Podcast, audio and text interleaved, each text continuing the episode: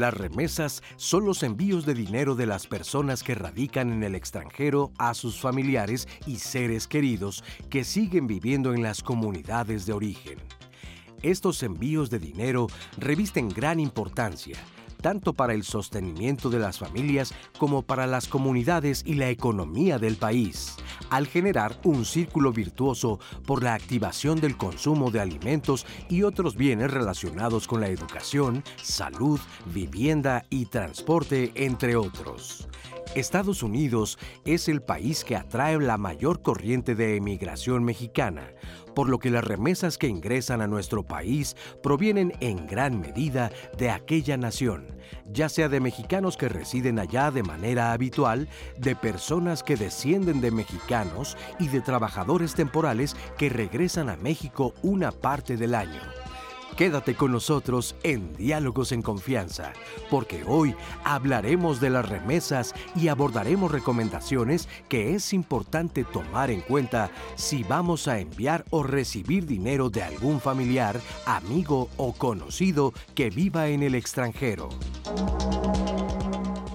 Buenos días, bienvenidos a Diálogos en Confianza. Gracias por acompañarnos en esta mañana de jueves. Vamos a conocer más acerca de este tema de las remesas, los envíos de dinero, cómo llegan a nuestro país, bajo qué opciones es cómo están operando, a quienes benefician, de qué manera contribuyen no solo a la economía familiar, sino al desarrollo de un país eh, como el nuestro todo lo que significa este importante envío de recursos por parte de quienes por distintas circunstancias salen y trabajan fuera de nuestro territorio y que quieren apoyar a su familia y lo hacen en verdad. Son unos héroes, como se les ha calificado a quienes trabajan más allá de las fronteras y con su trabajo pues dotan de recursos a sus familias de este lado. Así que el tema es muy interesante. Si ustedes tienen algún familiar que les envía dinero y nos quieren compartir su experiencia, vamos a conocer la forma en la que ustedes pueden mejorar precisamente la recepción de las remesas. Hay una manera que ha cambiado, ya no es la forma tradicional en como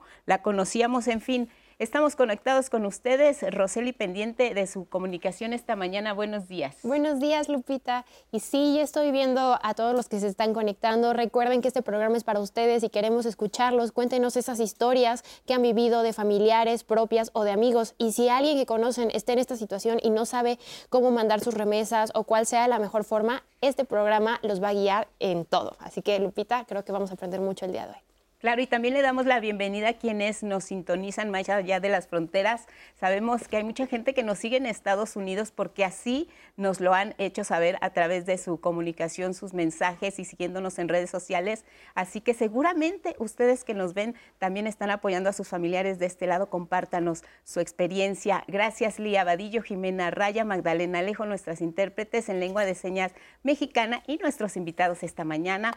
Un panel de primera. Gracias, Julieta Muñoz Solmos. ¿Cómo estás? Bienvenida. Muy bien, muchas gracias, Lupita. Gracias. Buenos días. Julieta es directora ejecutiva del Instituto de los Mexicanos en el Exterior de la Secretaría de Relaciones Exteriores. Gracias, Julieta. También nos acompaña Jesús Cervantes eh, González. ¿Cómo estás, Jesús? Bienvenido. ¿Qué tal? Muy bien. Gracias, Jesús. Buenos días, director de Estadísticas Económicas y coordinador del Foro de Remesas de América Latina y el Caribe del Centro de Estudios Monetarios Latinoamericanos, CEMLA. Y nos acompaña también Juan José Lee. ¿Cómo estás, Juan Muy José? Muy bien, muchísimas gracias por la invitación, Lupita. Pues, a ver, hablemos de remesas. hablemos de remesas, me encanta. El tema es muy bien interesante. Juan José es economista senior de BBVA México, lidera el desarrollo del Anuario de Migración y Remesas México, que se realiza en colaboración cada año con el Consejo Nacional de Población. ¿Y qué les parece si empezamos por la definición del concepto? ¿Qué son las remesas, por favor? Eh, la remesa es un envío de dinero. De hecho, la cápsula inicial lo presentó muy bien. Es un envío de dinero que hace un mexicano que reside en el exterior y que se lo envía a un mexicano en México. Las remesas se les llama remesas familiares porque es la mayoría de los envíos son de una de un familiar a otro familiar. Eso, de hecho, es lo que hace que a todo mundo le atraiga el tema de remesas, que refleja una, un, valor, digamos, familiar, el de apoyar una, un miembro de la familia al otro miembro de la familia, y son muy importantes para la economía mexicana por todos los efectos que tiene.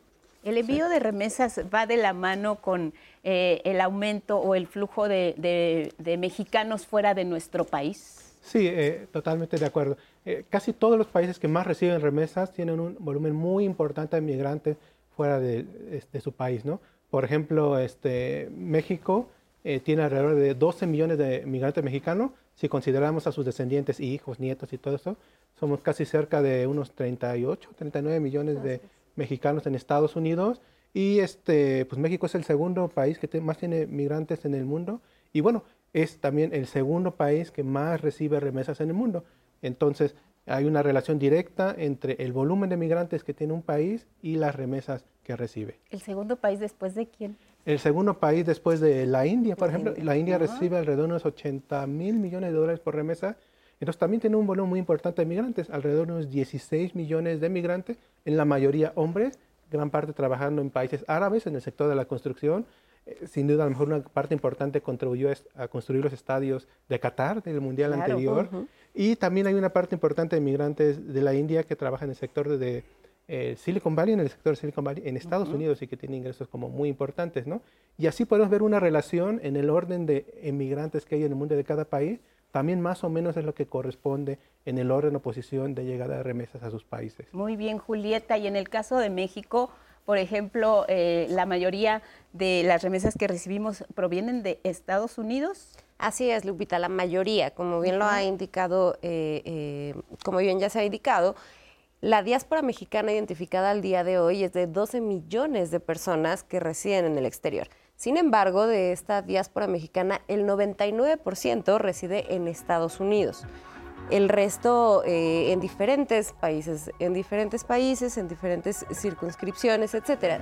Por ello es que la mayor parte de las remesas que recibe México provienen de Estados Unidos. Y solamente para reforzar lo que eh, comentaba el, licenciado Cervantes, eh, es muy importante identificar que actualmente las remesas son, eh, eh, generan una paridad. ¿Por qué? Porque son remesas familiares. Se utilizan y estamos identificando que se utilizan para la manutención de las familias en gran porcentaje. No todo, pero sí en gran porcentaje. ¿Y provienen de personas eh, que tienen una estancia ilegal o legal en los Estados Unidos en su mayoría? Provienen de todo tipo de mexicanas y mexicanos sin importar su estatus migratorio.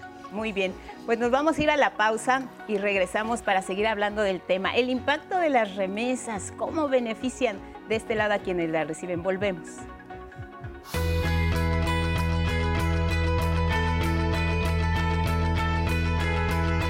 Los ingresos por remesas en 2022 tuvieron un registro histórico de 58.497 millones de dólares, lo que significó un avance anual de 13.4% en relación a 2021.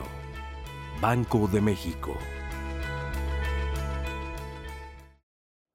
Estamos de regreso en Diálogos en Confianza. El día de mañana, en los temas de pareja de los viernes, hablaremos sobre ciertas afirmaciones. Y es que, ¿quién no ha escuchado eso de el amor duele o te molesta porque le gustas? ¿En qué momento este tipo de afirmaciones se volvieron para nosotros el creer que eso es amor, que la violencia tiene que ver con el amor? Entonces, ese va a ser nuestro tema de reflexión el día de mañana, porque este tipo de afirmaciones solo perpetúan la idea de que la violencia es parte del amor. No se lo pierdan el día de mañana. Y bueno, les repito el número para que se comuniquen con nosotros y puedan darnos su opinión. 55 51 66 40 00. Recuerden que queremos saber sus historias. Puede ser de manera anónima si ustedes se sienten más cómodos. Aquí estamos para resolver todas sus dudas. Leti Cardoso está ya en YouTube muy atenta. Le mandamos, por supuesto, un saludo. Tenemos ya unas cuantas dudas. Quechu Camacho nos dice, ¿se sabe en qué se invierten dichas remesas? ¿Se puede auxiliar a quienes las reciben? También teníamos otra pregunta respecto a qué pasa cuando quien envía las remesas o quien las recibe fallece y ya no puede recibirlas, quién puede sacarlas o cómo podemos recuperar ese dinero. También que vamos a ver el siguiente testimonio que nos va a ampliar más el panorama. Es una entrevista con Rodolfo Augusto Ostalaza del SEMLA. Él nos va a hablar sobre el impacto de las remesas en el crecimiento de los países, especialmente en México. Las remesas pueden ser muy importantes en términos del Producto Interno Bruto en algunos países como Honduras, Guatemala, El Salvador, Haití o Jamaica, donde representa porcentajes superiores al 10%, incluso superiores al 20%. Es decir, un quinto de su economía es o son las remesas. En el caso de México se reciben montos muy grandes, pero dado que somos una de las economías más grandes del mundo, no son tan importantes en términos del Producto Interno Bruto, pero sí lo son en términos de los flujos externos. Es una de nuestras principales fuentes de divisas que nos ayudan a tener, por ejemplo, reservas internacionales eh, y poder pagar nuestros compromisos con el exterior. Eh, actualmente este flujo de remesas que recibimos principalmente de Estados Unidos tiene eh, mucha importancia si se compara con otros rubros como la inversión extranjera directa, las exportaciones petroleras e incluso las exportaciones eh, automotrices o lo que se recibe por concepto de, ingresos turísticos. Todo esto implica que las remesas, aunque no son muy importantes en términos del PIB, sí tienen mucha significancia, sobre todo en los hogares receptores, que son hogares de bajos ingresos, que no tienen otras fuentes, otras redes de, seguridad y que la remesa puede hacer la diferencia eh, eh, entre conseguir la comida un día y no conseguirla el otro. Tenemos que pensar que más del 95% de las remesas que ingresan a este país provienen de Estados Unidos. En ese sentido, antes el costo era mucho más elevado para el corredor México-Estados Unidos, pero las propias eh, eh, casas remesadoras se han dado cuenta de esto y han ofrecido ventajas para reducir este, a este costo y que sea muy manejable. Estamos hablando entre un 5 y un 10% del envío de remesas. Una remesa promedio anda por ahí de los 380 dólares durante el último año. Entonces, ese es el tipo de remesas que se, que se envían al país. Son montos relativamente pequeños, pero son tantos que su volumen eh, eh, eh, impacta directamente en, los flujos internacionales cuánto ganan los trabajadores mexicanos en Estados Unidos y cuántas remesas provienen de Estados Unidos, podemos ver que el, cociente, la participación de lo que envían se incrementó durante la pandemia. Y uno esperaría que en estas situaciones comenzara a, disminuir o regresar a, sus niveles históricos, pero no ha sido el caso. Realmente se ha mantenido en esos niveles elevados porque sí ven que las condiciones en las que están sus familias acá necesitan todavía de este tipo de apoyos. Muchas gracias, Rodolfo, por esta visión del tema de las remesas que nos ya da más elementos para, para el análisis esta mañana aquí en Diálogos. Y lo que vemos, pues, es precisamente que las remesas están moviendo la economía de un país, al, según el destino al que vayan.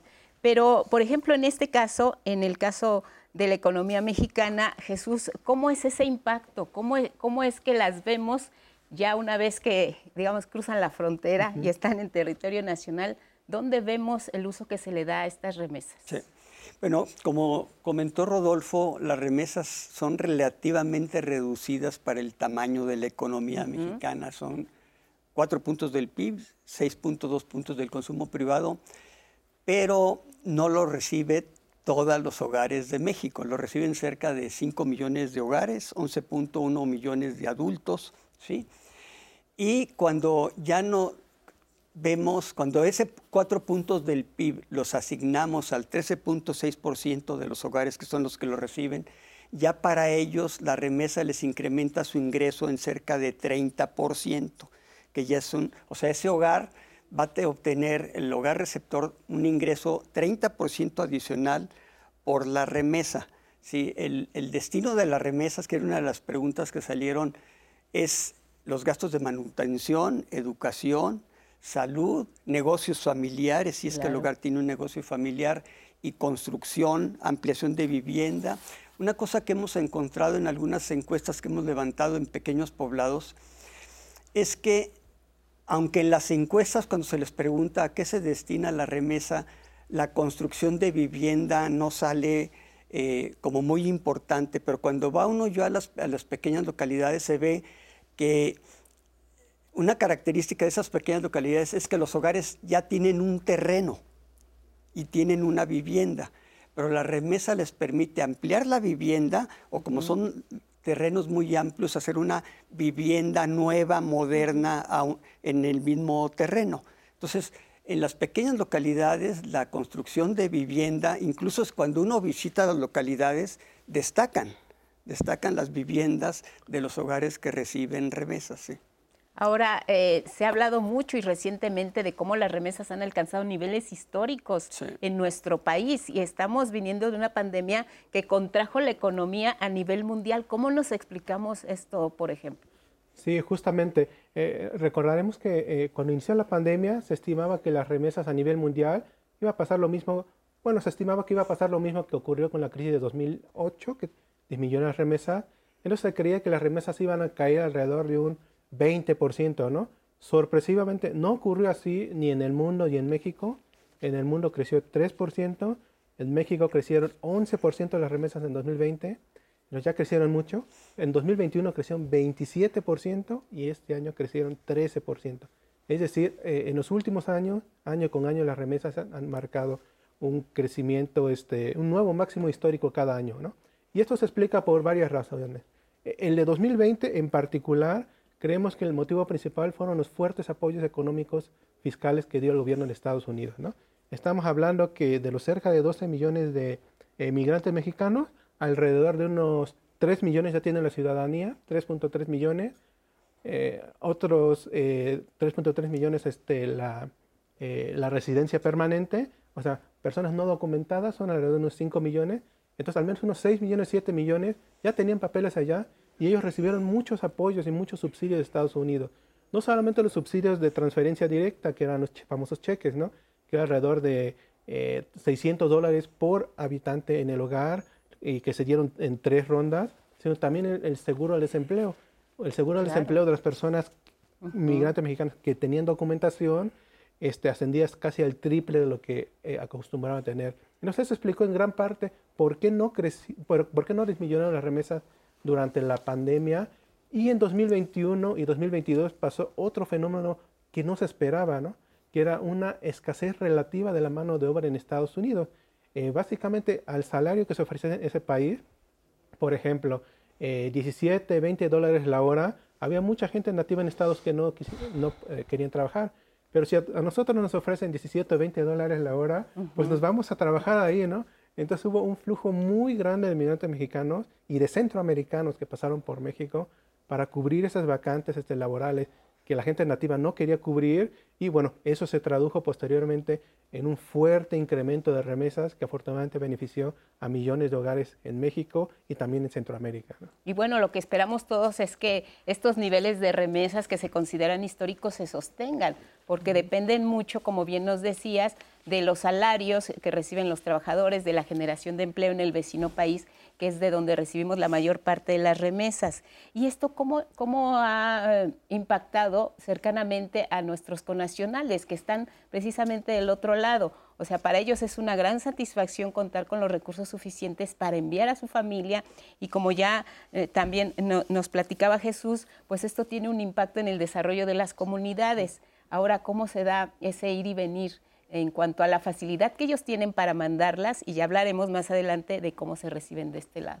Es correcto, Lupita. Eh, realmente, y para aportar un poco a lo que han comentado Jesús y Juan José, eh, nosotros hemos identificado en campo, literalmente en campo, que durante 2020 el incremento de las remesas se debió a que fueron nuestras y nuestros connacionales los que garantizaron la continuidad en los servicios. Los que continuaron trabajando, eh, si bien todos quedamos eh, en casa, nos quedamos en casa, ellos continuaron trabajando en las granjas, en la construcción, en la industria restaurantera. Un claro ejemplo de ello es que eh, Nueva York, tenemos, en Nueva York hay identificados más de 40 mil repartidores de la industria restaurantera. Entonces, esto explica en campo realmente por qué el incremento en las remesas cuando estábamos en una época pandémica, cuando realmente la lógica sería pues que disminuyeran porque no había trabajo, aunado a que eh, dieron, garantizaron la continuidad de servicios, de industria, incluso de procesamiento de productos lácteos, etcétera, estaban sí los apoyos económicos que se brindaron por parte del gobierno pero el mayor porcentaje es gracias al trabajo de nuestras y nuestros conacionales que aumentó este, esta recepción de remesas. Ahora bien,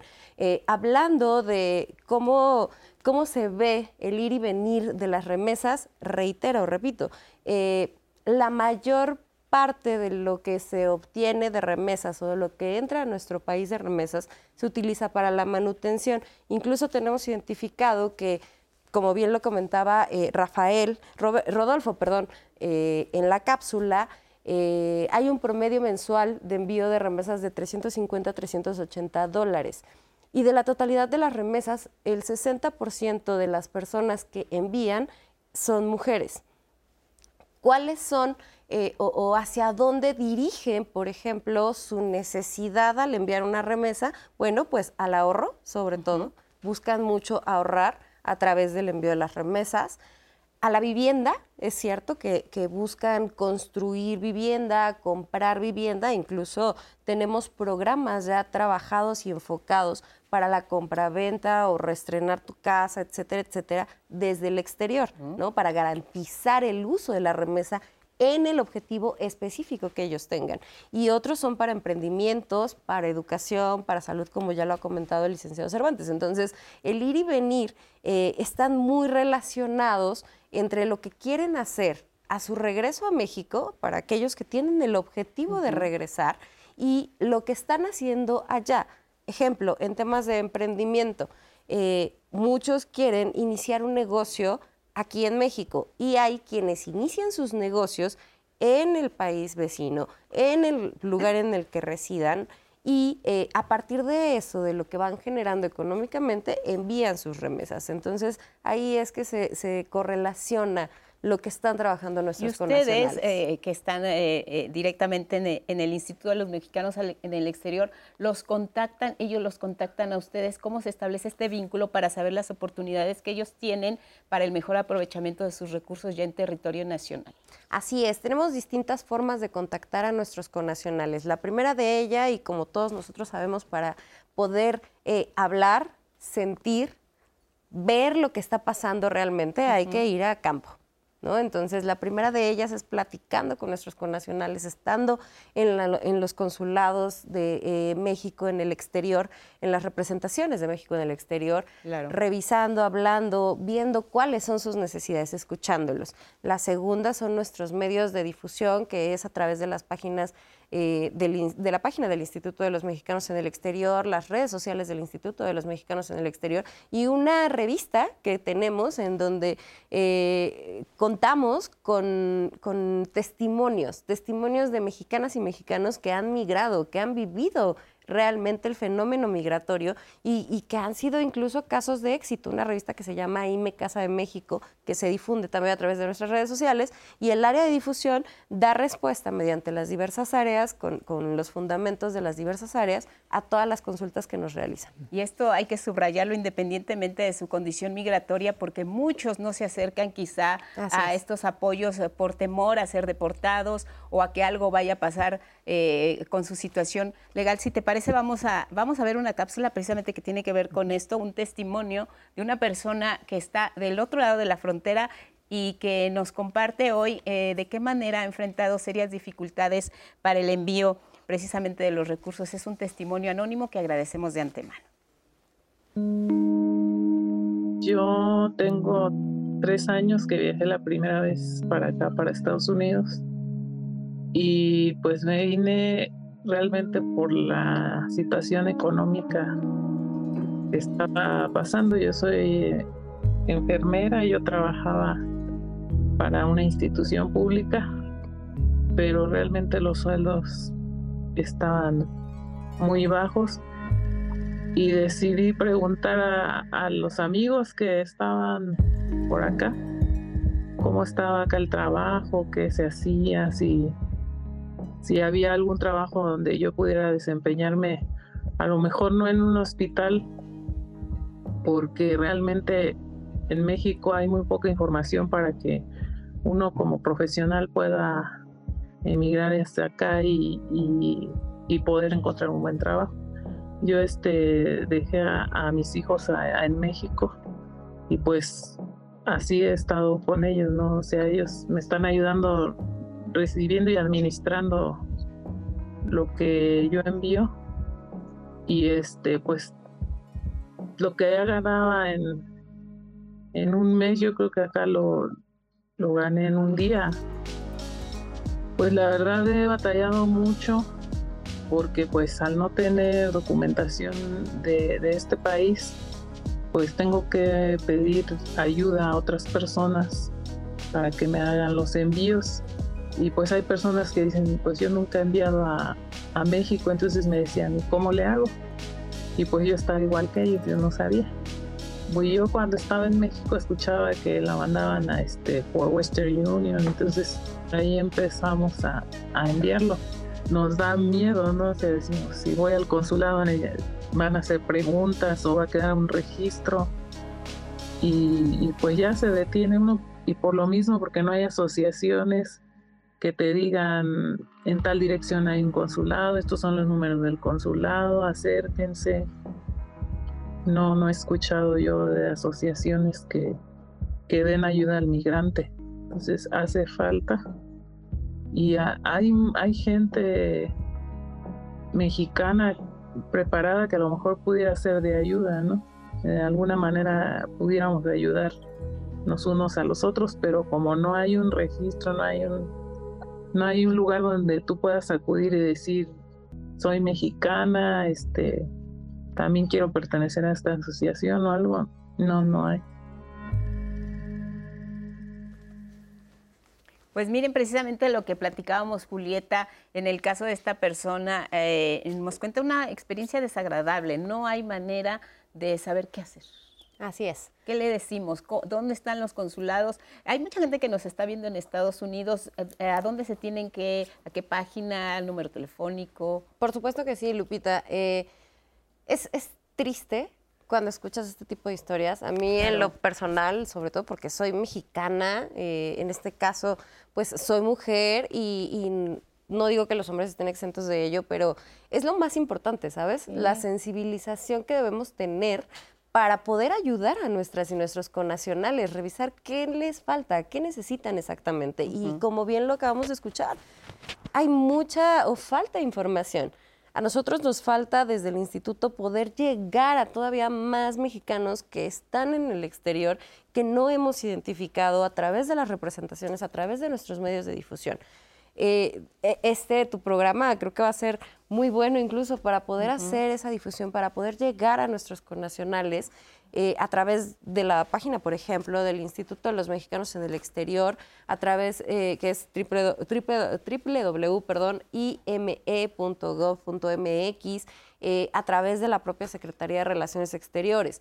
La Secretaría de Relaciones Exteriores cuenta con la red más grande de representaciones consulares de México en el exterior. Actualmente contamos con 50 eh, consulados, 50 representaciones consulares y está por abrirse, está por aperturarse dos consulados más, Oklahoma y New Jersey.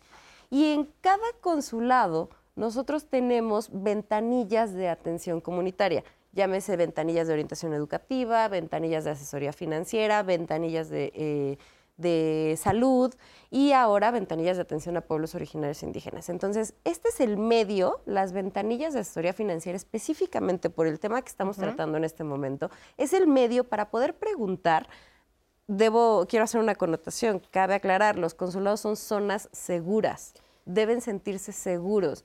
No los vamos a detener, no se les va a hacer absolutamente nada. Al contrario, buscamos ayudarles, buscamos resolver sus necesidades. Y en el tema, eh, eh, retomando, en el tema de las ventanillas de asesoría financiera, es a través de estas ventanillas mediante las cuales podemos brindarles todos los insumos necesarios en materia de inclusión financiera y desarrollo económico para satisfacer sus necesidades. Muy bien, Jesús, como vemos en este testimonio, pues hay ventajas y desventajas con el tema de las remesas.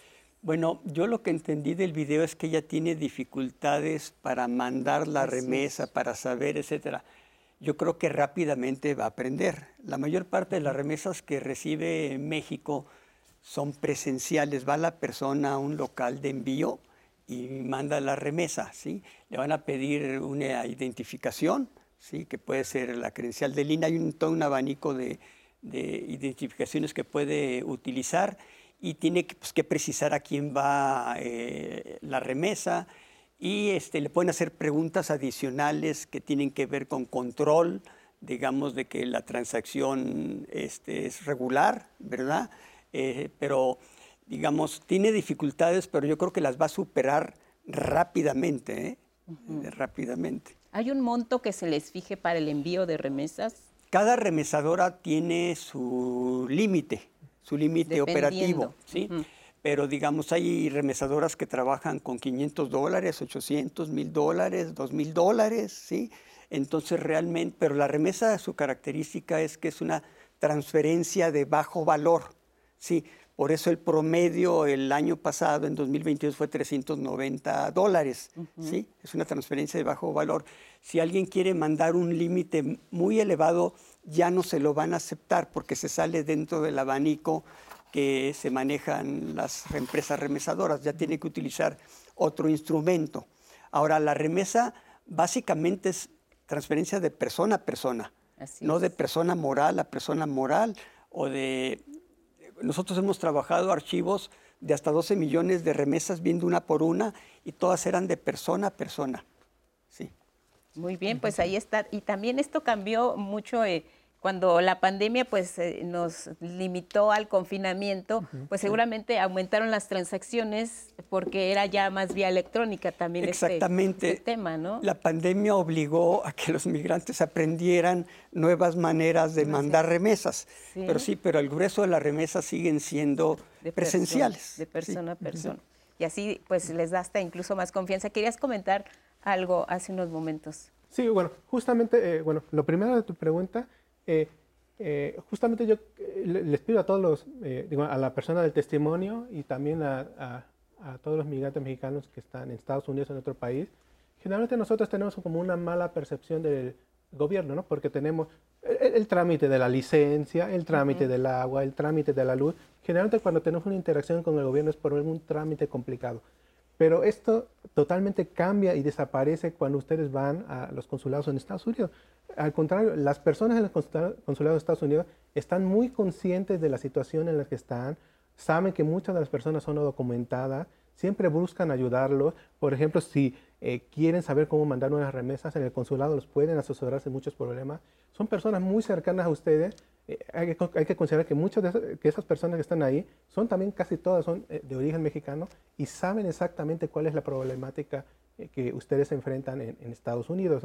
Entonces yo, yo sí les invitaría a que se acercaran a los consulados, hablaran con ellos e incluso los buscaran a través de las redes sociales y ellos este, los orientarán muy fácilmente para que puedan este, pues tener un número de teléfono, una llamada o de forma presencial para solucionar muchas de las dudas y problemas que tienen. ¿no? O sea, cambia mucho la interacción que tenemos eh, con lo que eh, hacemos una persona aquí en México con el gobierno, que lo que tiene una persona migrante en Estados Unidos, donde toda esta red consular este, eh, pues sirve para ayudarlos y apoyarlos en todo lo que se pueda. ¿no? ¿Hay bancos especializados de, del lado de, de Estados Unidos que tengan relación directa, el mismo banco allá y acá, para hacer la operación? Justamente es lo que estamos buscando actualmente. Eh, mediante las ventanillas de asesoría financiera, nosotros proporcionamos toda la información con respecto a las remesas. Eh, ahorita estamos impulsando el programa Remesa Paisano con Financiera para el Bienestar, antes Telecom. Financiera para el Bienestar, por ejemplo, te permite realizar eh, una, un envío de remesas de hasta 7.499 dólares al mes o bien por operación y por operación, igual que todas las remesadoras, cobran su respectiva comisión. Sin embargo, la ventaja de Financiera para el Bienestar, además de la red de más de 1.700 sucursales que tienen en México para poder recibir sus remesas, eh, es que eh, es una paraestatal del gobierno de México. ¿Eso qué significa? Que le permite realizar colaboraciones para tener este banco espejo, que es justo lo que estás preguntando, Lupita. Cuando nosotros logremos llegar a este banco espejo, de hecho ya estamos en un programa piloto que esperemos se pueda lanzar eh, eh, eh, al público, a, los usuarios en marzo, cuando logremos llegar a este banco espejo, ellos van a poder hacer sus transferencias de remesas como en una cuenta bancaria cualquiera, porque entonces ya tendrán las dos financieras, tanto en México como en el exterior. Nos hacían una pregunta de una persona que, que si hubiera fallecido quien recibe la remesa. Ah, ok. Sí, eh, eh, esa es una pregunta muy interesante Eh, ¿Qué pasa con la remesa? ¿Cómo cobrar una remesa de una persona este, fallecida? Yo creo que aquí hay que ver el caso específico que tiene la persona que le preguntó, porque la remesa no es como un salario de una persona que falleció y está trabajando o una pensión que hay que tramitar, ¿no? La remesa generalmente se manda eh, cada vez por cada vez, ¿no? Es decir, eh, una persona en Estados Unidos manda 200 dólares que equivalen a 4 mil pesos, ¿no? Entonces a lo mejor queda en el limbo esos 4 mil pesos sí lo va a cobrar, por ejemplo, a un lugar que no es un lugar bancario, ¿no? Pero ahí no se pierde el dinero. Después de un cierto tiempo, si la persona ya no puede ir a cobrarlo, la persona que envió el dinero, si tiene el ticket, simplemente va y recoge el dinero, ¿no? Ahora, si esta Digamos que lo, lo, pueden reclamar directamente. La persona que lo mandó. Vamos a hacer una pausa y regresamos con más. Volvemos. La remesa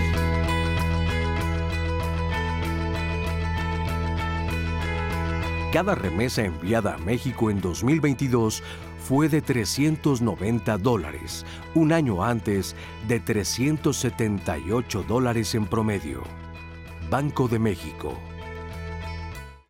Continuamos hablando del impacto de remesas aquí en Diálogos en Confianza y Juan José nos estabas dando respuesta a una pregunta del público. ¿Qué pasa si la persona que va a recibir la remesa fallece? Sí, justamente ahorita platicando fuera del aire con Jesús, el, concepto es muy claro, las remesas son casi instantáneas, ¿no?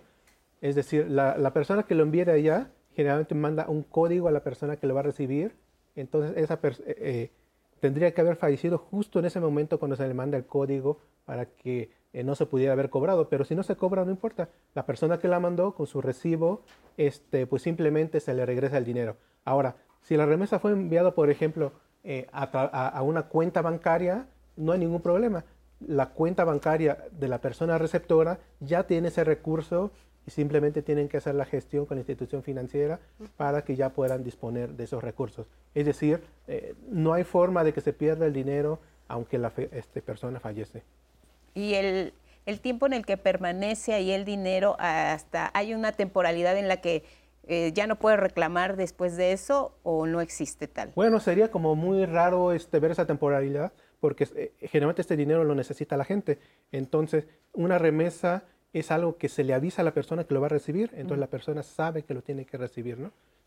Eso muy es muy raro. A ver, si llegó una cuenta bancaria de la persona y la persona fallece, bueno, el familiar de la persona que falleció tiene que hacer un trámite con el banco para recuperar ese dinero. Sí, en toda cuenta bancaria hay beneficiarios. ¿sí? Que puede ser la pareja, los hijos, etcétera, ¿no? Entonces tiene que ser un trámite operativo con el banco, ¿sí? Y directamente se soluciona. Nos hablabas eh, también de cómo eh, esta industria de las remesas se ha venido abaratando y los bajos costos son un elemento eh, que tanto a considerar por parte de quienes las envían. Las remesas a México se han abaratado muchísimo en los últimos 25 o 30 años. Hace 25 años probablemente mandar una remesa costaba 30 dólares. Ahorita el, abanico de maneras de mandar la remesa anda en 4, 5, 6, 7, 8 dólares. 8 dólares ya es bastante alto. Y en encuestas que ha recabado anualmente, las levantaba el Banco de México, había una pregunta específica. Para ti cuando mandas este, una remesa, ¿consideras que es muy caro, caro, barato, muy barato, y el 80% de las respuestas eran que era barato, muy barato. Si tú levantaras una encuesta parecida saliendo a las personas que salen del súper o de la tienda departamental o de la farmacia o del cine, para ti lo que pagaste es caro, muy caro, barato, muy barato, que el 80% te dijera que es barato, muy barato sería extraordinario, ¿no? Además, hay otra pregunta específica y nosotros la hemos hecho en 10 grupos migratorios de América Latina. Cuando tú mandas una remesa, ¿qué va, ¿cuáles son los factores que consideras? Le dábamos seis opciones. Velocidad a la que llega el dinero, facilidad de mandarla, cercanía del proveedor, el horario, el costo y el tipo de cambio. Y el 95% de las respuestas se iban a los cuatro factores que implica la comodidad, la facilidad, la cercanía, el horario, y 5% era el tipo de cambio y lo que pagaba. ¿sí? Dos terceras partes, eh, en esa, el 66% de las preguntas era la rapidez con que llega el dinero. Claro. ¿sí? O sea, y ese fenómeno ya se ha esparcido en buena parte del mundo. Sí, las remesas son caras en África, en algunos lugares de Asia, pero también hay que considerar que Estados Unidos es el país de origen más grande del mundo de envío de remesas, ¿sí? Y es el más barato de los principales lugares de envío. México es el más barato dentro del G20 y lo que nos están diciendo los, las respuestas de los encuestados, de los migrantes, es que es secundario ya. La industria de remesas es sumamente competitiva y de hecho hay remesas que se mandan en sábado y se cobran en sábado, se mandan en domingo y se cobran en domingo y ese porcentaje ha ido creciendo con el tiempo. El último estudio que nosotros hicimos con Banorte era el 30% de las remesas se enviaban en sábado y domingo. ¿sí? Y un porcentaje importante de ellas se cobraban en domingo, se mandaba en domingo y se cobraba en domingo. ¿sí? Eh, hay una nota que tenemos pendiente de hacer, es a qué hora se mandan las remesas. ¿sí?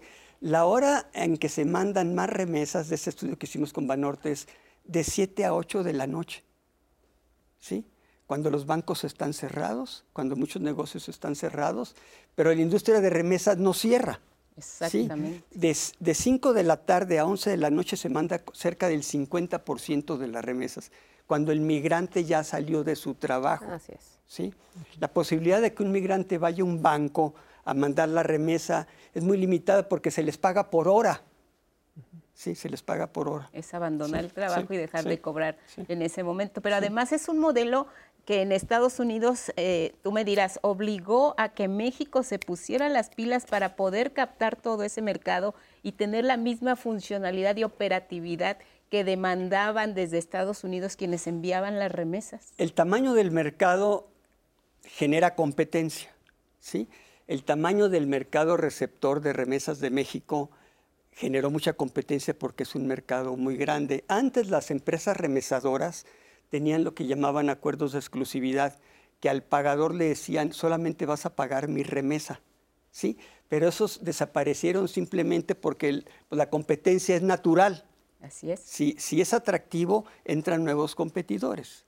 Bueno, y ahí es donde mucha gente también tiene dudas y se las vamos a responder cuál es la mejor opción que tienen para enviar remesas. Financiera para el Bienestar es una de ellas porque ya nos decía Julieta, no hay cobro de comisiones y llegan directamente. Y aquí se está haciendo y montando toda una infraestructura a través de los bancos del bienestar para que esto sea posible. Lo vamos a retomar más adelante. Mientras les presentamos esta cápsula, Juan Carlos Guerrero, presidente del Consejo de Desarrollo Binacional, precisamente nos habla del tema de las remesas y cómo se han ido desarrollando y regresamos. Una de cada cuatro y medias familias recibe remesas en México y cada vez van siendo más. La economía mexicana está prácticamente en muchos de los estados totalmente dependiente de las remesas. Eh, todos los que tenemos una actividad en Estados Unidos enviamos remesas a nuestras familias buscando apoyarlas para su manutención. El primer obstáculo que nos enfrentamos es cuando recibimos nuestro cheque de pago en Estados Unidos, que tenemos que ir a cambiarlo a un banco, a efecto de ahí poderlo enviar a nuestros familiares.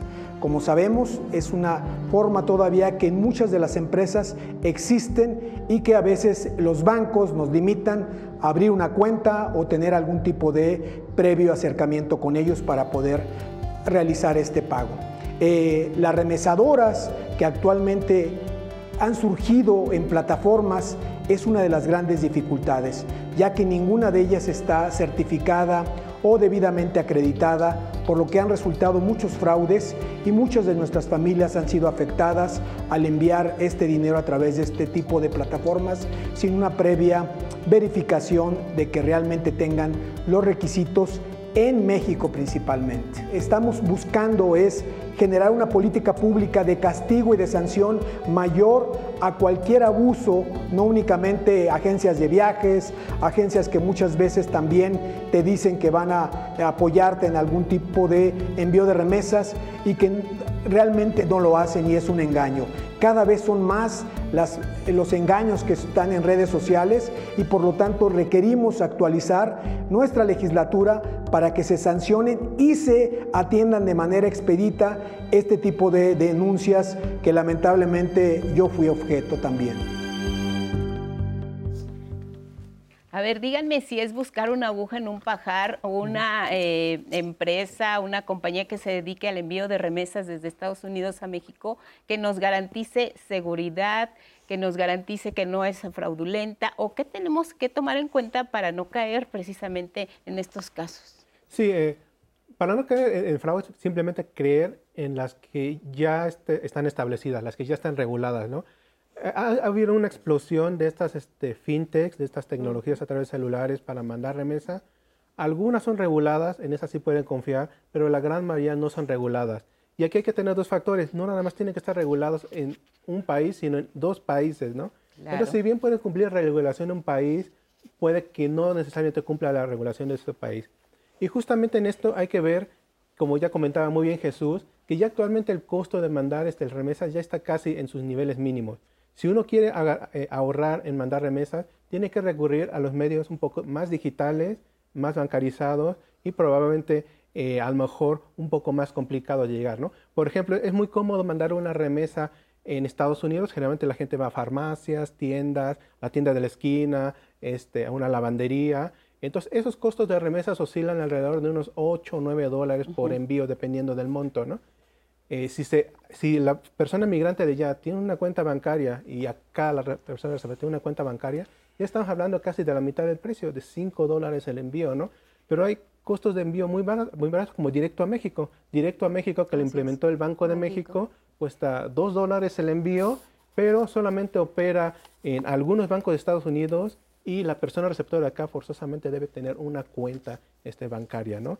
Entonces, aquí nuevamente eh, llegamos como que al mismo problema. O sea, la gente que quiere ahorrar en remesa sí necesita eh, avanzar en esta inclusión digital y en esta inclusión bancaria para poder este, tener más beneficios en la recepción de remesas. Porque además cuando hablamos de dinero, pues nunca faltan los vivales, tanto allá como acá. Entonces, eh, pues sí es muy importante considerar eh, todos estos, estos temas para asegurar que nuestros ah, recursos tengan buen destino. Sí, bueno, nada más para complementar. Generalmente como que anteriormente se confiaba mucho en los familiares o amigos para mandar remesas eh, y como que, eh, pues como uno dice, pues ¿quién, quién confía más sino en un familiar o un amigo, no? No en todos los casos ha ocurrido buenas experiencias. Sí hemos tenido entrevistas de personas o amigos que nos dicen que el familiar se quedó con la mitad del dinero de la remesa o que cobró una comisión que no le había avisado por enviar el dinero, ¿no? Digamos, si es de plena confianza, pues pueden mandarlo con esa persona que es su amigo, pero eh, si no, este, mejor mándenlo por los canales tradicionales que son los regulados y así, y así vetan un conflicto familiar o de amistad. ¿no? Sí, claro que sí. Julieta. Yo creo que aquí lo importante es generar confianza a nuestros connacionales generar confianza de que existen los medios para realizar el envío de las remesas. Como lo comentábamos hace un momento, si bien en 2020 incrementó la transferencia de remesas vía electrónica, actualmente las transferencias electrónicas o, mediante las remesadoras son, representan el 99%. Ya no se utiliza el envío de remesas en efectivo o en especie, ya no funciona la mayoría de nuestros connacionales utilizan transferencias. Entonces, en ese sentido, ¿cómo podemos generar esa confianza para que no eh, pidan el favor al, vecino y el vecino no les no utilice su dinero en alguna otra cosa? Ah, porque ese es otro de los problemas. Eh, nuestros connacionales envían su dinero para cierto fin en específico y quien lo recibe en algunas ocasiones lo utilizan en otras cosas. Y cuando nuestro connacional regresa y quiere ver su casa, ¿no? O, o, cualquier, ajá, o el negocio, no hay tal. Es un problema muy común. Es un problema grande. Ese es un problema grande porque no tienen la certeza. En ese sentido, creo que lo más importante, digo, también retomando el tema de Banco de México, efectivamente Banco de México tiene el programa Directo a México eh, es uno de los programas más económicos en cuanto a comisiones porque lo realiza el Banco de México y la Reserva Federal de Estados Unidos de América. Entonces, por eso está ubicado específicamente en Estados Unidos.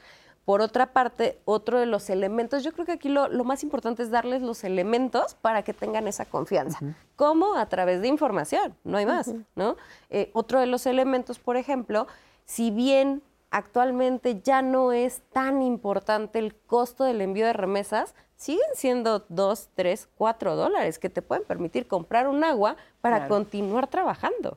Ahora, entonces, eh, perdón, perdón. Termino, termino rapidísimo. Entonces, en ese sentido, pues también está la, la tabla de quiénes quieren el envío de remesas, en donde están todas las remesadoras autorizadas por Profeco.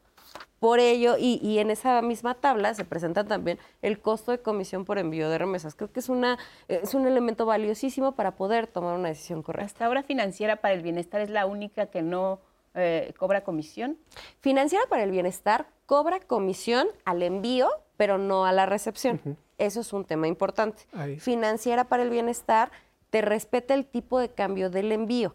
Otro tema importante. Digo, ha sido, eh, eh, hablando de encuestas, han sido de los temas que, no han sido sobresalientes ya, quizá, pero, pero sigue siendo un tema importante porque puede representar la diferencia entre enviar por financiera para el bienestar o enviar por Western Junior o enviar por una iniciativa privada, ¿no?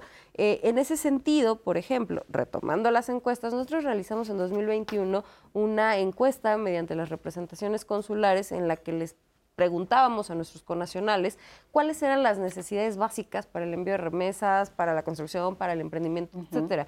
Y una de las eh, necesidades más apremiantes fue la apertura de cuentas bancarias.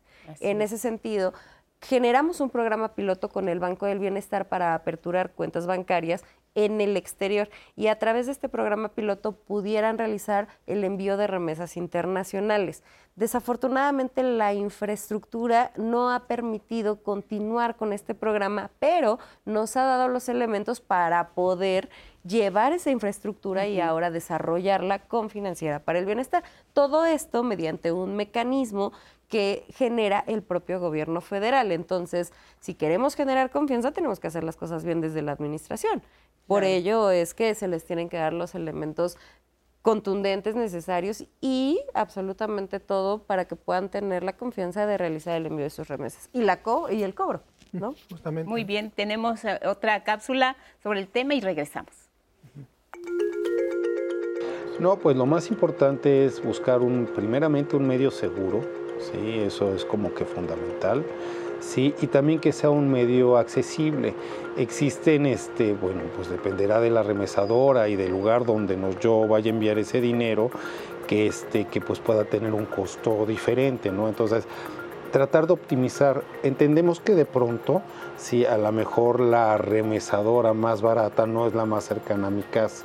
Entonces, de las que están cerca de donde yo habito, pues buscar las mejores posibilidades. Y muchas veces mis familiares que ya tienen un poco más de experiencia, a lo mejor pudieran ayudarme y decirme, oye, pues creo que esta está un poquito más barata y nos queda cerca.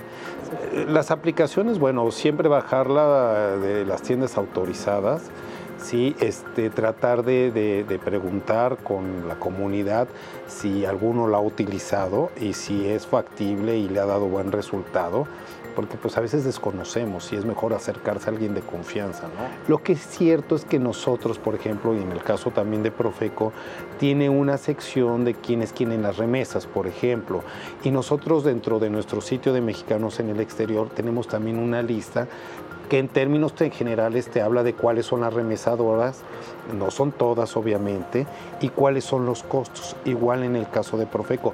No son todas, que quede bien claro, pero bueno, me puede orientar un poquito a tener información sobre, bueno, cuáles son las que podrían convenirme. Yo el primer consejo que, que le daría a las personas de aquí de México, incluso a la persona que se encuentra este, fuera del país. primeramente yo creo que lo ideal es tener una cuenta, ¿sí? incluirme financieramente va a ser muchísimo más sencillo y luego, bueno, pues obviamente estructurar un presupuesto para ver qué gastos voy a destinar a las diferentes cosas que, bueno, pues son finalidad de la remesa y que me está enviando mi familiar, mi pariente de, este, del extranjero, ¿no? Entonces, ¿cómo aprovecharlo?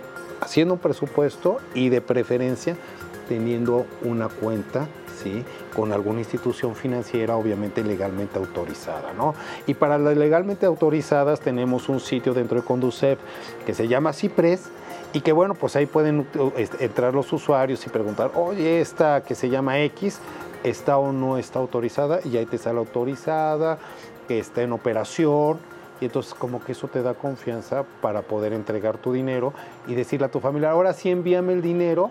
Sí, hay remesadoras que lo que hacen es o te lo dan en efectivo, te lo van a entregar en efectivo en tal tienda, o bien va a caer a tu cuenta.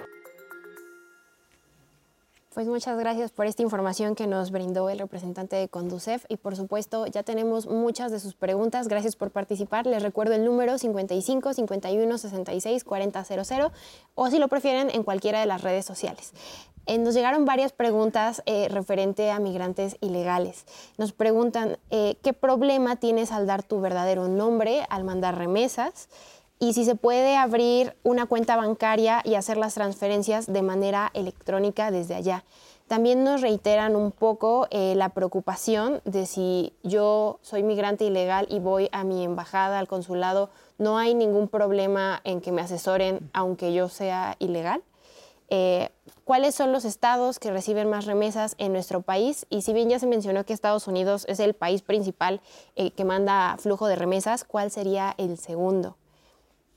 Nos preguntaban también eh, si dónde encuentro más información sobre los programas que el especialista Julieta mencionó sobre iniciar un negocio o construir una casa. También Verónica Naranjo nos contaba que eh, muchas veces no se valora realmente lo que le cuesta a quienes apoyan enviando dólares a sus familias y se les ve como una institución de beneficencia obligada. También Esther nos contaba que le parece un poco difícil la situación, pues el incremento en remesas es el reflejo del problema interno económico del país origen, que es triste que estas personas tengan que irse a otros países para poder brindarle dinero a sus familiares. Eh, por último, también nos preguntaban, se habló sobre las remesas, si yo envío 30 dólares mensuales o 200, cualquier cantidad se considera remesa. Y hace ratito también se mencionó la remesa en especie. y la pregunta era, ¿qué es una remesa en especie? Bueno, pues vamos dándole salida. ¿Qué estados reciben eh, más, eh, sí, los estados más pobres del país son los que reciben más remesas como, como proporción de su PIB. Michoacán, Guerrero, Chiapas, Zacatecas, ¿sí? O sea, por ejemplo, en el caso de Michoacán, las remesas son casi equivalentes a 17 puntos del PIB. Del PIB de, eh, las remesas no son PIB, pero la comparación hay que hacerla con respecto al PIB. Claro. ¿sí? Entonces, los el estado que más recibe es Jalisco, Michoacán, pero no necesariamente el que recibe más.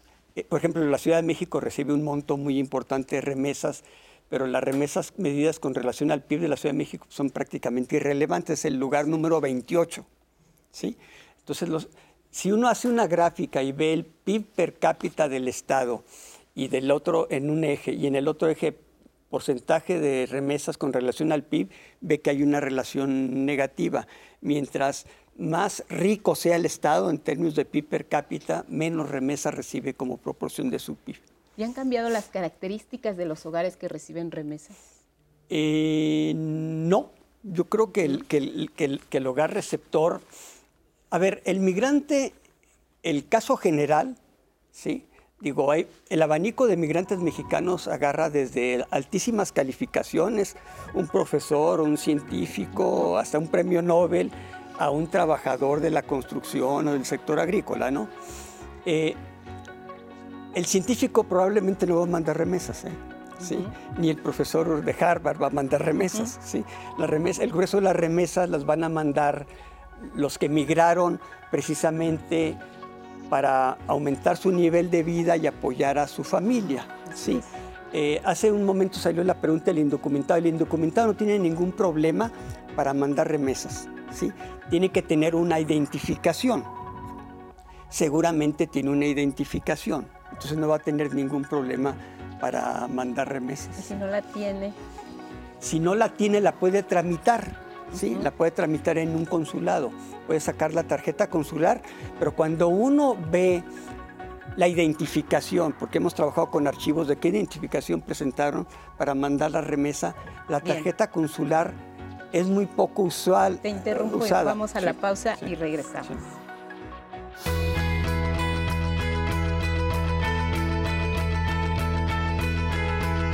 En México, 4.9 millones de hogares y 11.1 millones de adultos reciben remesas de sus familiares en el exterior, de acuerdo a la Encuesta Nacional de Inclusión Financiera 2021. Pues mi mamá apoya a mi hermana con sus estudios, entonces con esto que mi mamá estuvo, eh, estuvo y está enviando eh, hasta el momento, pues está pagando los estudios de mi hermana, eh, la manutención, eh, pues transportes. Eh, pues ella principalmente se fue porque tenía el sueño de, de, anhelaba tener su casa, ¿no? Su casa propia, su casa a su modo. Yo hacia ella pues siempre le mostré apoyo, le mostré empatía, pues apoyarla, ¿no? Ella siempre nos ha apoyado en nuestros sueños, a mi hermana y a mí. Entonces, pues yo sí quise impulsarla, ¿no? Si ella tenía ese deseo de irse y de cumplir su casa. Eh, y pues yo no tenía el, medio y ella ya tenía toda esa actitud, pues, pues apoyarla, ¿no? Pues mi madre la envía a través de Western Union, principalmente, y en algunas ocasiones este, por algunos otros bancos, eh, transferencias directas que le han ayudado a algunos de sus amigos.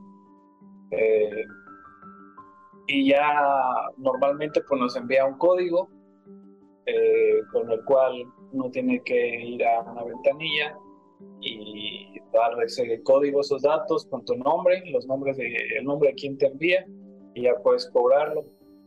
Eh, en algunas ocasiones hemos, o bueno, yo he tenido el problema, no sé, la tienda o el lugar tarda un poco como reflejarse el, el depósito, eh, pero ya Después comprobé que vienen en letras pequeñas que tarda de 12 a 24 horas en algunas ocasiones para verse reflejado el envío, ¿no?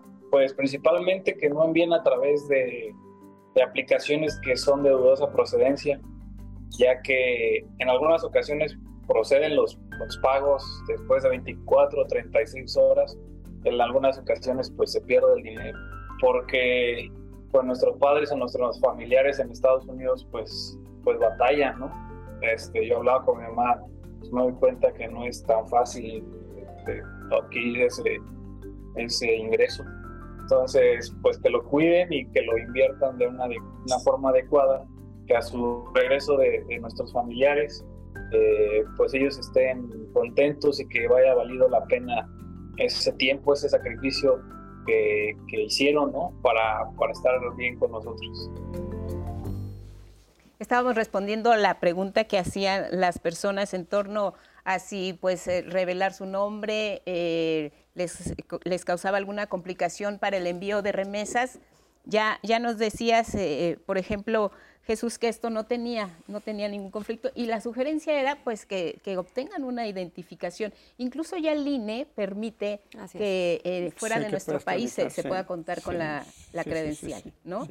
Sí, para enviar la remesa tiene que mostrar una identificación y va a quedar su nombre y va a quedar el nombre del receptor, ¿sí? Y cuando se cobre la remesa, el receptor tiene que mostrar una identificación, ¿sí?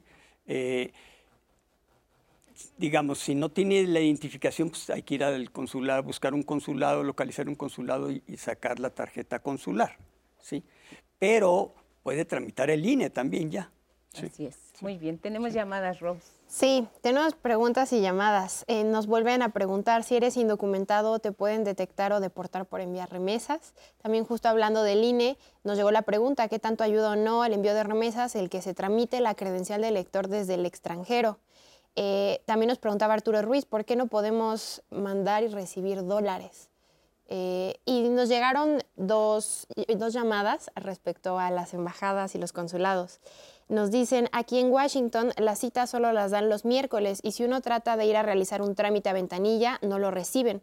Desgraciadamente, el servicio de los consulados es deficiente, solo te atienden un solo día, a veces en la mañana. Por lo menos así es aquí en Washington. No ayudan en nada. Eh, quería compartir su comentario y experiencia por si tú, Julieta, podías decirle algo al respecto. También hubo un caso similar en Facebook donde nos dicen que pasa una situación similar en la de Houston, donde parece que quienes trabajan ahí no saben sobre las leyes mexicanas o cómo brindar apoyo porque no les ayudan en los temas. Muy bien, pues primero agradecerles que hayan eh, tenido la confianza en nuestro programa para expresarse de esta manera. Saludos a nuestros conacionales en Washington, en Houston y en todo Estados Unidos que pues están allá trabajando duro. ¿Qué les respondemos, Julieta? De inicio, de igual forma, agradecerles por esta confianza, por hacernos saber las situaciones, porque a veces no, no somos suficientes para poder hacer frente a toda esta problemática. Eh, es cierto que muchos de los consulados, en el caso de Washington, la, sección consular, eh, tienen una alta demanda. Sin embargo, todos deben ser atendidos. Actualmente contamos con la plataforma, bueno, la Dirección General de Servicios Consulares cuenta con la plataforma o ha implementado la plataforma Mi Consulado, lo que ha permitido eh, eh, abatir todo el rezago de citas que había para poder acceder a los consulados. Entonces, mi recomendación, digo, además de que ya hemos dejado por aquí eh, todos los medios de contacto para con el IME, la recomendación es acérquense al consulado, si no hay una cita por la plataforma Mi Consulado, nosotros podemos apoyar eh, eh, con todo lo que esté en nuestras manos. Y si hay una queja específica, una denuncia específica, también háganoslo saber para remitirlo a la instancia administrativa correspondiente. Es importante, todo esto es importante para reforzar nuestro sistema de atención a la ciudadanía. Ahora, eh, retomando el tema de, ser o no ilegal, del el miedo que hay para poder contar con una identificación. De inicio, dejemos de decirles ilegales. No son ilegales. Somos seres humanos aquí y allá, en todo el mundo. Somos seres humanos legales, estamos bajo una constitución de derechos que, que establecen derechos, obligaciones, etcétera, y el hecho de migrar de un país a otro no significa que seamos ilegales somos, eh, eh, puede ser alguien que no cuente con documentos, pero eso no lo hace ilegal. Entonces, eh, nosotros hemos tratado de llevar este nuevo término de comunidad mexicana, porque siguen siendo mexicanas, residente en el exterior. Ese es el término correcto para las personas que migran. ¿Cómo pueden identificarse? Actualmente contamos con tres vías de identificación desde el exterior. Matrícula consular, pasaporte electrónico y el INE emitido en el exterior. Cualquiera de las tres identificaciones funcionan para realizar un envío de recursos. Justamente cuando implementamos el programa piloto de, con el Banco del Bienestar de remesas internacionales, uno de los temas que, nos decían mucho es, es que yo quiero algo que tenga mi nombre. Claro. O sea, es una identificación, te, te, genera ese vínculo incluso y ver un banco de México del gobierno de México aún más me genera ese apego con mi país de origen. Entonces, existen estos, estos medios de identificación. Para enviar y recibir remesas no hay inconveniente. Teníamos un problema justo porque las instituciones financieras no aceptaban estos medios de identificación para aperturar una cuenta en México. Actualmente, hace 15 días, el secretario de Relaciones Exteriores, el licenciado Marcelo Brad, firmó un convenio de colaboración con Banjico y entonces, a partir de marzo, todas estas identificaciones, la matrícula consular, el pasaporte electrónico y el INE emitido desde el exterior, podrán ser aceptadas para aperturar cuentas en el exterior y en México. Eso es un gran avance.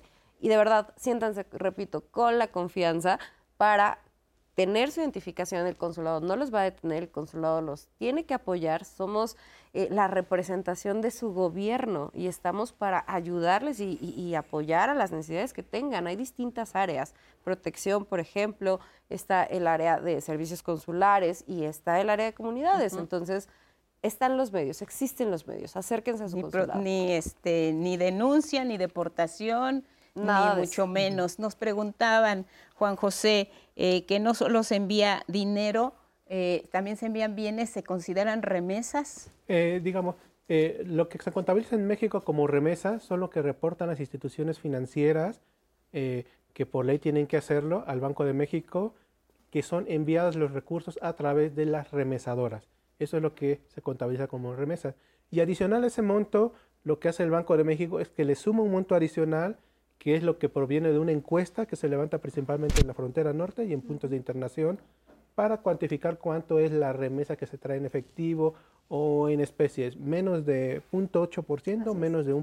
Entonces, básicamente se le pregunta a la persona cuánto dinero llevas que vas a dejar aquí en México a tus amigos y de los bienes que llevas, este, cuántos, este, cuánto vas a dejar en México y cuánto lo valoras, ¿no? Si se rebasa, eh, hay que reportarlo eh, bueno, mejor, es lo eh, más eh, Eso ya corresponde a cuestiones como de- del SAT, de, la, de la aduana, pero este, ya sabes que tienen este, su, este, su monto, alrededor de 300 Así dólares. es, así es. Está eh, con base en la regla miscelánea fiscal, se establecen los importes para el menaje de casa, para la importación de bienes y para la importación y exportación de vehículos, el permiso temporal de vehículos. De hecho, el dato se captura cuando sale el migrante. O sea, es una encuesta de salida. Sí. Sí, Cuando se levanta en los aeropuertos y en los cruces fronterizos, se les pregunta, ya que se identifica que es mexicano, ¿sí? Y que es migrante, se le pregunta, ¿dejaste dinero a tus familiares? ¿Cuánto dejaste tanto? ¿Dejaste bienes? Dejé una televisión. ¿Cuánto valoras que vale tu televisión? Y entonces de ahí, esa encuesta, antes la levantaba el Banco de México, ahorita la está levantando el INEGI, porque está vinculada a las encuestas de turismo. Sí, se levanta la encuesta de turismo y de paso se levanta esas preguntas. Y esos son remesas también. Esas son remesas, sí, esas son remesas en especie, En en, especie. efectivo y en Pero, especie. pero bueno, en este caso es eh, generalmente en aeropuertos o vía aérea. Sí. Eh, cuando cruzan la frontera, incluso lo acabamos de ver ahora en la temporada navideña, cuando cruzan la frontera eh, traen cantidad impresionante Sí, sí, de cosas en sus camionetas. O sea, y, y, por ejemplo, el SAT, Banjército, eh, aduanas, lo que realizan es el conteo tanto para el tema de permiso temporal de, de vehículos, como lo que entra. Eso es lo que se considera remesa en especie, el, el grueso de la remesa en especie, porque de verdad ver la cantidad de cosas que traen, traen sillas, mesas, comedores, Todos televisiones. los regalos para toda la familia. ¿no? Cantidad de cosas. Es muy pequeño, por supuesto, es muy pequeño en comparación con lo que viene de remesas en efectivo y transferencia de remesas, pero es importante también. Sí, Muy bien, ahora pues adelante. También sí. una pregunta que hacían, ¿por qué no se mandan remesas de dólares a dólares aquí en México? Exacto. Bueno, principalmente porque en México la única moneda para liquidar cualquier deuda o pasivo es en pesos, ¿no? Aquí en México no se puede pagar absolutamente nada en dólares, ¿no? En segundo, pues eh, hay que preguntar como para qué fin lo quiere, ¿no? Porque si uno se va a las, a las zonas este, de turismo, ustedes sabrán que muchos este, eh, turistas extranjeros pues dejan las propinas en dólares o pagan en dólares. Si vieran la cantidad de trabajo que le cuestan a este mesero cambiar 5 dólares este, en una ventanilla y el tipo de cambio que lo dan, o sea, generalmente cuando manejas dólares en efectivos en la economía mexicana, siempre vas a perder dinero, ¿no? Y nos preguntaban también si las transferencias electrónicas se consideran remesas. Ah, justamente, a ver, eh, la- lo que uno compra con Vis- Visa, Mastercard, generalmente, eso no se considera remesa, esa es una transacción. Una remesa tiene que ser una transferencia unilateral, ¿no? Bien. Lo que llega de inversión extranjera directa o la compra de una empresa o algo así, montos muy grandes, son transferencias interbancarias, se hacen a través de un sistema de compensación interbancario. Lo, lo único que se considera remesas, eh, digamos, está la definición operativa, lo que el Banco de México considera como remesa es lo que llegan a las instituciones financieras y no financieras a través de una cuenta de una remesadora. Perfecto, muy bien. Pues ya nos quedó claro el concepto y ahora nos vamos a subir el telón. Andrés Castuera, adelante, la hora del teatro. Hola, ¿qué tal amigos y amigas que nos siguen en Diálogos en Confianza? El día de hoy vamos a hablar de un verdadero thriller. ¿Qué pasa cuando el suspenso, cuando estas obras, donde lo más importante es causar ese movimiento de emociones al extremo? A eso es a lo que le hemos llamado el thriller, que aunque es un género cinematográfico, en teatro también, también sucede. Una obra que se mete a la psicología de un personaje, una mujer que en un accidente automovilístico lo perdió todo perdió a su esposo, perdió a su hija, pero sobre todo perdió las ganas de vivir. Y se sienta todas las noches en el pórtico, de ahí el nombre de esta obra. Se sienta en este lugar a recordar, porque a veces los recuerdos nos anclan y no nos dejan continuar. Y está esperando a un personaje misterioso, un personaje al que espera ansiosa. Ese personaje es quien siempre está rondándonos aunque no queramos. Está esperando a la muerte. ¿Por qué? Porque ya no quiere vivir. Y curiosamente es este personaje, la muerte, quien le devuelve las ganas de vivir. Así la ironía de los textos y la ventaja de verlo en vivo. El teatro siempre, siempre va a transmitirnos eso, porque vamos a tener ahí a la actriz contándonos su historia. Por eso el teatro no, no lo cambio y espero que ustedes tampoco lo cambien por nada. Además, es una obra contemporánea, porque es una obra escrita apenas, apenas el año pasado y estrenada recientemente en el Foro MITS, además que, que se ha renovado. Eh, la pandemia nos trajo muchas malas noticias de foros que se cerraron, pero también nos trajo algunas buenas, como ya habíamos hablado, del Centro Cultural Hormiguero que se renovó, y en el caso del Foro MITS que también, también se renovó, creció, y qué bueno que haya quienes todavía confían en el teatro mexicano, como es el caso de este foro. Vamos a ver estas imágenes de El Pórtico y de regreso les digo cómo, cuándo y por qué no se pueden perder este thriller de teatro mexicano contemporáneo, El Pórtico.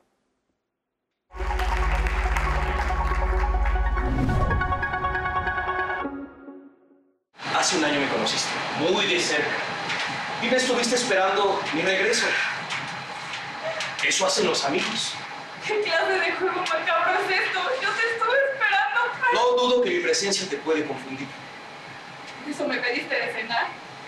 Bueno, esperaba una cortesía de tu parte. Pues la cortesía que yo esperaba es que hicieras tu trabajo. ¿Qué otra cosa crees que te estaba esperando? En estos tiempos de que creemos que todo es inmediato, que no disfrutamos a nuestros seres queridos, que creemos que todo es para siempre, creo que es un momento para ver dónde estamos parados y quién está a nuestro lado y pues dar gracias, ser agradecidos de lo que tenemos y algo que se nos hace tan cotidiano como buenos días papá, buenos días mamá. Hola mi amor, ¿cómo estás? Creo que esas palabras las damos por hecho y creo que sería buen momento para agradecer por todo eso.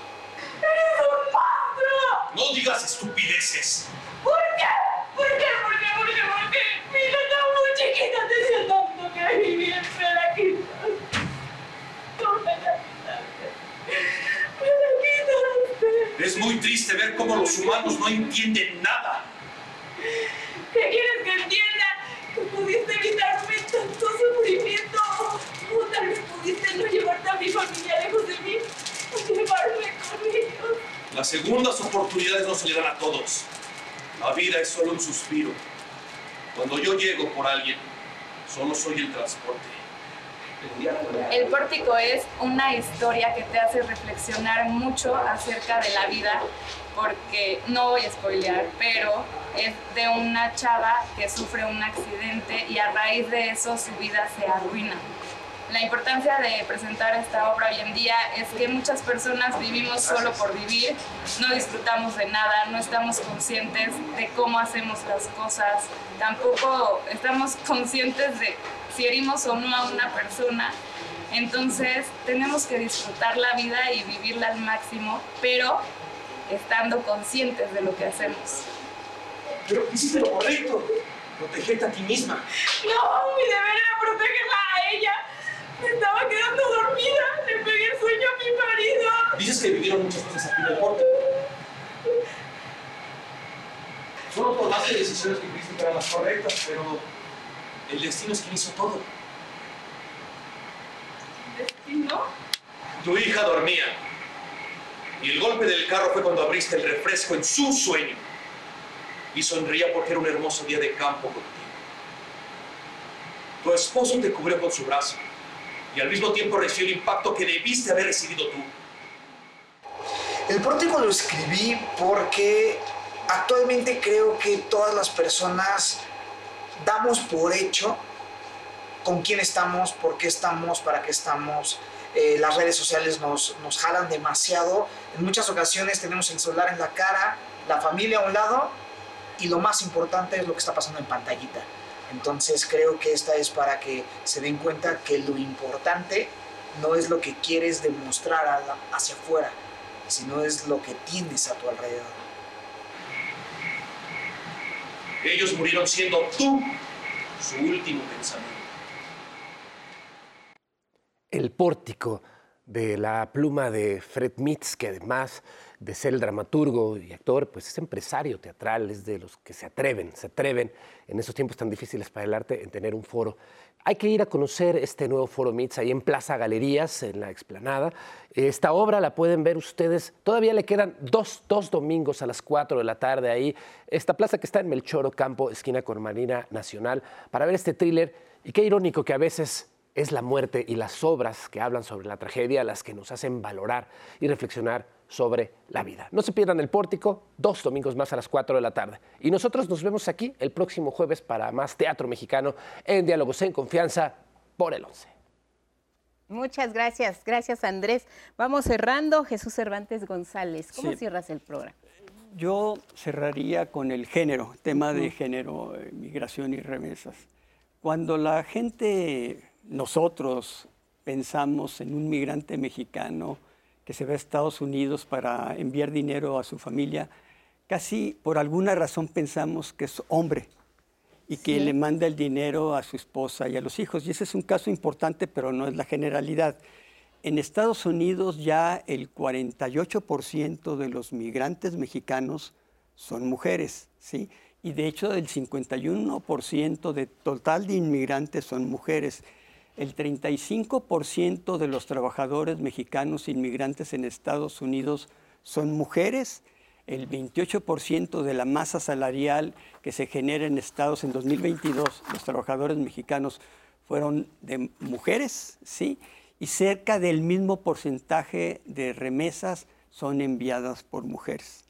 Muy bien, mano de obra calificada, trabajadora y que bueno, pues está también dando parte de la lucha del otro lado. Muchas gracias, gracias Jesús. Julieta Muñoz. Muchísimas gracias, digo, de inicio, gracias por permitirnos hacer eh, llegar toda esta información a nuestras y nuestros connacionales, de verdad es muy importante para nosotros. Reiterar que eh, cuentan con nosotros, que nos pueden contactar a través de, de, los diversos medios del instituto, que el instituto se dedica específicamente a atender a nuestra comunidad mexicana que reside en el exterior, en cualquier parte del mundo. Eh, reiterar también que, contamos con una red de 52 ventanillas de asesoría financiera en donde les deben y les pueden apoyar con eh, todos los temas en materia de inclusión financiera, eh, desarrollo económico. Están ubicadas 48 ventanillas en Estados Unidos, dos en Canadá y dos en Europa, entonces tenemos una gran red de apoyo en este sentido. Y eh, por ejemplo, en temas de inclusión financiera y desarrollo económico para mexicanas y mexicanos en el exterior. Durante la semana del 24 al 28 de abril realizaremos la semana de educación financiera integral para mexicanos en el exterior. Entonces, invitarlos a que participen activamente, a que externen todas sus dudas. Muy bien. Muchas, gracias. gracias. anotado, Juan José. Eh, yo nada más cerraría como invitándolos a que le pierdan el miedo a acercarse e incluirse financieramente. Es muy difícil este, ser una persona en un país extranjero y estar no documentado. Eh, probablemente el miedo no se va a ir, ¿no? Pero la vida tiene que seguir, ¿no? Entonces, eh, para ahorrar en el envío de remesas, para mejorar en la calidad de vida, incluso para tener fondos para cuando uno regresa a México, es muy importante incluirse financieramente, ¿no? Entonces Gracias. les invito a que se acerquen a esas instituciones. Eh, pueden abrir una cuenta siendo no documentados, teniendo una Muchas identificación gracias, mexicana. Juan José. Ya nos apuraron. Gracias a todos.